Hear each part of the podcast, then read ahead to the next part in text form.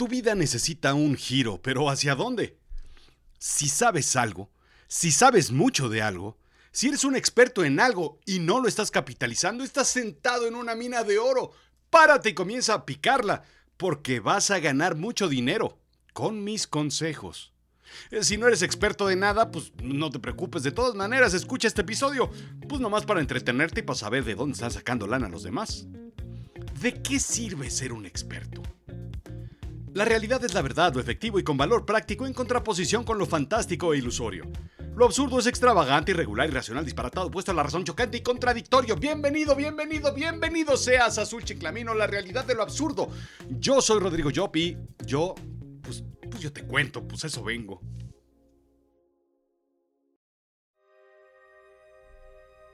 Uno de los libros que me marcó en mi infancia fue Cosmos, de Carl Sagan. Bueno, ese y la recopilación de cuentos de Asterix y Obelix. Vaya historia.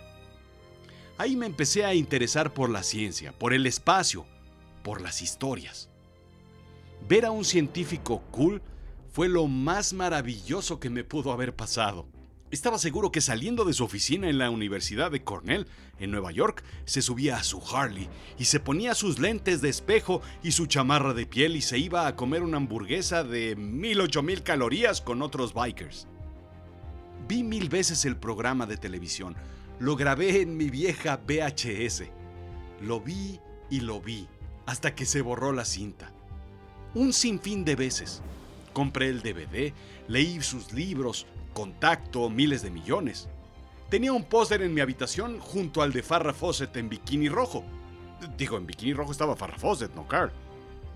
Una buena mañana de un buen día, un profesor de física, Javi, me dejó leer un libro. Algo que prometía ser la nueva ciencia para los no letrados en ciencia. La historia del tiempo de Stephen Hawking. Lo devoré. Tenía escasos 17 años y ya leía ciencia por gusto propio. Compré su biografía en un viaje a Europa y la leí toda. No sé qué demonios pensaba, no sé qué pasaba por mi mente en aquel entonces, pero hoy veo ese libro y tiene ecuaciones anotadas en los costados de las páginas comentarios, está completamente subrayado. No solo lo leí, lo estudié. En aquel entonces, poco se sabía de Hawking y su extraña enfermedad.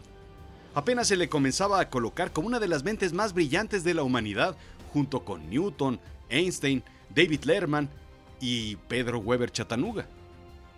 La historia nos probó que no solo era brillante, sino que dominaba el sentido del humor. Apareció varias veces en Big Bang Theory. Ha sido un personaje recurrente en Los Simpson y su entrevista con el comediante inglés John Oliver es genial. En algún momento Oliver le pregunta a Hawking, ¿usted cree en la existencia de universos paralelos? ¿Cree que si exista un universo en el que yo sea más inteligente que usted? A lo que Hawking contesta, Claro que sí. "Mm, quiero decir, sí, y también uno en el que tú eres gracioso. En 1975, Hawking hace una apuesta con su colega Kip Thorne, físico teórico cuya especialidad es la física gravitacional.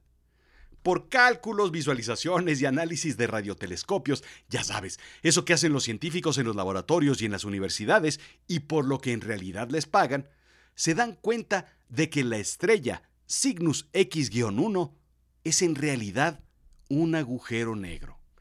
La relatividad general indicaba que los agujeros negros, cuerpos de masa infinita en espacios ínfimamente pequeños, atraían todo lo que estaba a su alrededor, incluso la luz. Por eso, pues por eso son negros. Y sí, sí, sí, sí, sí, está bien dicho agujeros negros y no hay razón para mencionarlos como agujeros afroamericanos. Sin embargo, Hawking descubre que los agujeros negros generan una radiación. La radiación Hawking. Y no fue coincidencia, no es que Hawking hubiera descubierto una radiación que llevaba su nombre, sino se llama así porque pues él la descubre y así la nombra. La gran pregunta es, pues ¿de dónde viene esa radiación? Hawking apuesta con Thorne que Cygnus X-1 no es un agujero negro porque emite algo, mientras que Thorne dice que sí, sí lo es. Si Hawking ganara, recibiría de Thorne una suscripción a una revista satírica llamada Private Eye. Si Thorne ganaba, recibiría una suscripción a una revista llamada Penthouse. No fue sino hasta 1990 que Hawking pierde la apuesta. Cygnus X-1 es un agujero negro y paga la suscripción. Pero fue una de esas apuestas inteligentes, porque pierde la apuesta pero gana al confirmar la existencia de los agujeros negros. Hubiera sido un poco vergonzoso haber arrastrado tanto el lápiz como para que al final del estudio todo fuera una teoría errónea. Hawking, irónicamente, nunca gana el premio Nobel, pero Kip Thorne sí. En 2017 gana el premio Nobel de Física. Es, de hecho, un físico teórico de la Universidad de Caltech que ganó el premio Nobel. Thorne es en realidad Sheldon Cooper de Big Bang Theory. Pero tú me preguntarás, oye Rodrigo, ¿y a dónde vas con tanto rollo? Bien, pues quería mostrarte lo grandioso, grandiosísimo que es Kip Thorne. La historia no lo tiene en la mente de las personas como a Hawking, como a Newton o a Einstein o a Rafael Inclán como los grandes genios. Sin embargo, está por encima de Hawking, si así lo quieres ver, al menos por ganar el galardón. En 2014, Thorne fue consultor científico de otro gran genio, en este caso, del cine. Ayudó a Christopher Nolan a validar toda la física dentro de su película Interestelar. ¿La recuerdas? Una película en donde un galán, galanazo, galanacísimo Matthew McConaughey va al espacio y logra hacer una grandiosa película sin quitarse la camisa. ¡Wow! Incluso la película está basada en su trabajo, en su trabajo de Kip Thorne. Ese libro lo puedes comprar. La ciencia de Interestelar. Todo lo que ves ahí, en esa película, es real. Es científicamente probado. Es más un documental dramatizado que una película de acción en realidad. Y es que aunque nos guste ser engañados en el cine al ver superhéroes volar y dar golpes con fuerza brutal, fantasmas, que dicho sea de paso si existen, vaqueros con puntería única, políticos con ética total, en el fondo necesitamos que la fantástica historia se apegue a la realidad para que sea creíble. Y así el cerebro se meta más en la película, en la historia o en el libro. Así, necesitamos consultores, validadores y asesores que verifiquen que lo que se dice es real. Todas las disciplinas requieren de estos expertos. Si bien Nolan es un autodidacta, se autoeduca en términos de ciencia, recordemos que habla de viajes en el tiempo en Telnet y de física cuántica en Oppenheimer, siempre, siempre se agradece una ayudita. Así es que Thorne ayuda a Nolan con la interacción entre los personajes de su película Oppenheimer. Incluso Thorne conoce a Oppenheimer en algún momento en su juventud. ¿Te fijaste en las ecuaciones de los pizarrones de la película? Bien, pues no los hizo un becario. Esos fueron desarrollados por otro físico, David Salzberg, quien funge como asesor matemático en la película. Las ecuaciones son perfectas e incluso son precisas cronológicamente. Salzberg es también Science Consultant para The Big Bang Theory. Por eso la serie hace todo el sentido del mundo y es real y sobre todo causa risa. La comedia basada en la ciencia. Sí, hay científicos con sentido del humor aunque no lo creas. ¿Hubiera sido un éxito sin tal asesoría? Yo digo que no. Los personajes, a pesar de ser satíricos y exagerados, no hubieran sido creíbles si sus pláticas hubieran sido absurdos balbuceos. Así que puedo decirte algo, todas las películas bien hechas, con presupuesto, destinadas al éxito, usan consultores, validadores, asesores, fact-checkers, expertos en su materia. Revisan fechas, hechos, cronologías, precisiones históricas, datos biográficos, situaciones legales, música que se escuchaba en ese momento y el arte que había en esos precisos instantes. Así se crean historias reales que fácilmente engañan a la mente. Sin esos expertos, nada se sostiene y la historia se cae como un castillo de naipes. Este podcast que escuchas está desarrollado así, siempre con información real. El fact-checker soy yo. Y siempre escucharás una cita que genere credibilidad. Ahí está el éxito de Azul Chiclamino. En películas y series legales como La Ley y el Orden, Filadelfia, Few Good Men, fueron y son Joel Litvin y Robert Selnick, dos expertos abogados que ayudaron a validar el caso. En Better Call Saul y Suits, La Ley de los Audaces, tuvieron abogados consultores para su veracidad.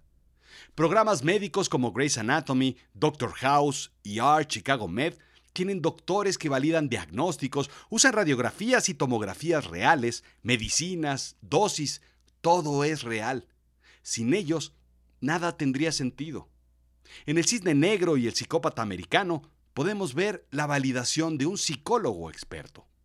Lo mismo criminólogos en True Detective y The Wire, los infiltrados de Martin Scorsese. Consultores políticos nos muestran lo oscuro de los conocimientos en House of Cards, West Wing o Argo.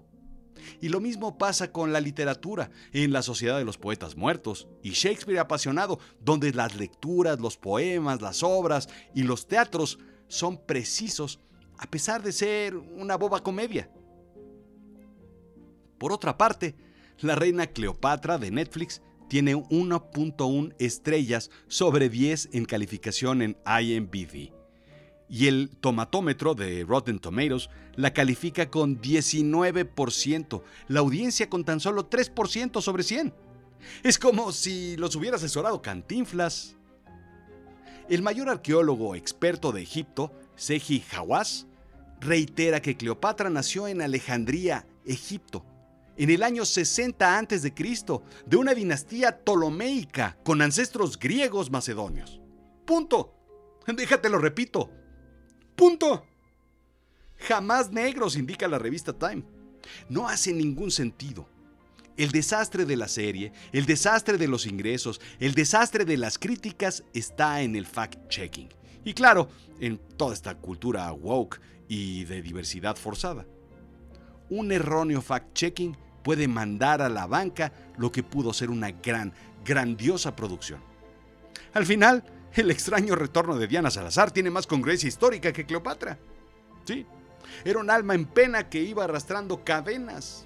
¡Qué condena! El cine nos enseña la importancia de tener a un experto a tu lado. También de ser un experto. Nos enseña lo valorados que son los expertos en una simple sencilla opinión. Déjame preguntarte, ¿eres un experto? ¿Sabes mucho de algo? ¿Tienes años y años de experiencia conociendo un tema en particular? Hmm. Pues ahí está tu siguiente carrera. Tienes que explotar lo que sabes, tu conocimiento, tu carrera, tu trayectoria.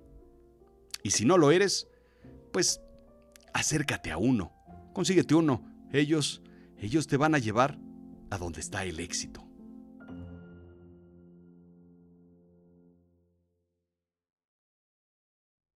Esto fue Azul Chiclamino, la realidad de lo absurdo. Yo soy Rodrigo Job, sígueme en Instagram y Twitter, Rodrigo-Job, en Facebook, en YouTube, TikTok y por supuesto en LinkedIn, donde hablamos de negocios y storytelling. Dale like, cinco estrellas, pulgares arriba, dale todo por favor, porque solo así me ayudas. Pero sabes algo, déjame decirte. Creo que no has visitado azulchiclamino.com para que veas todo lo que hacemos. ¿Quieres escribir un libro? Yo te llevo de la mano desde la idea hasta la publicación. ¿Quieres aprender a contar historias de negocios? Pues yo te enseño. Te enseño a que cierres el trato como lo hizo el lobo feroz. Storytelling para negocios. Cómo Lobo Feroz cerró el trato. Búscalo en Amazon. Ahí lo puedes comprar. Si te lo lees, te conviertes en un experto.